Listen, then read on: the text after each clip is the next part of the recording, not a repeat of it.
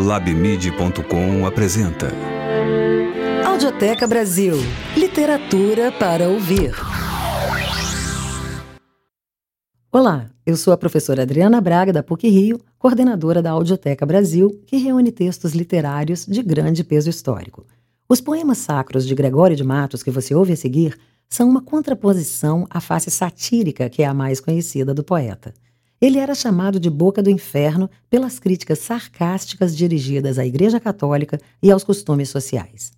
De família rica, Gregório se formou em direito e frequentou a corte de Lisboa, mas acabou deportado para Angola, numa represália ao comportamento transgressor. No retorno ao Brasil, o poeta teria mudado de estilo. Supostamente arrependido das críticas à igreja, ele buscou redenção com obras líricas e sagradas. Lembrando que a Audioteca Brasil reúne uma série de outros textos marcantes da nossa história, além de entrevistas exclusivas com especialistas relacionados às obras literárias. Ouça agora uma seleção de poemas sacros de Gregório de Matos Guerra. Poemas sacros. Nasce o sol e não dura mais que um dia. Depois da luz se segue a noite escura. Em tristes sombras morre a formosura em contínuas tristezas a alegria. Porém, se acaba o sol, por que nascia? Se é tão formosa a luz, por que não dura?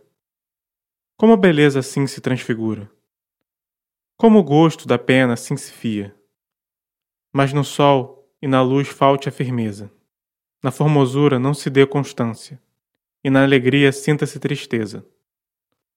Começa o mundo, enfim, pela ignorância e tem qualquer dos bens por natureza, a firmeza somente na inconstância.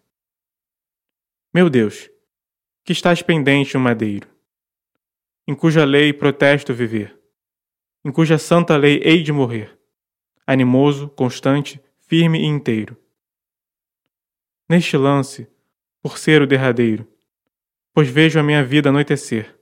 É, meu Jesus, a hora de se ver, a brandura de um pai, manso cordeiro. Muito grande é o vosso amor, e meu delito.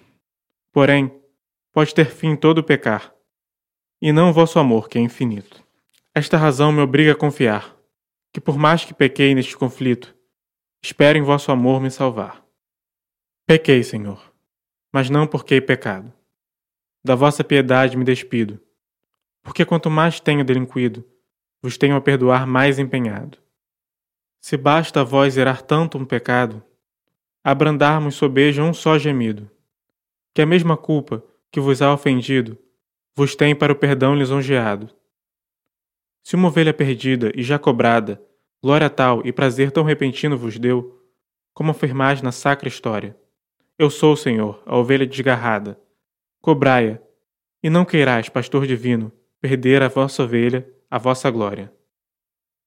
Como na cova tenebrosa e escura, a quem abriu o original pecado, se o próprio Deus a mão vos tinha dado, podieis vós cair, ó Virgem pura?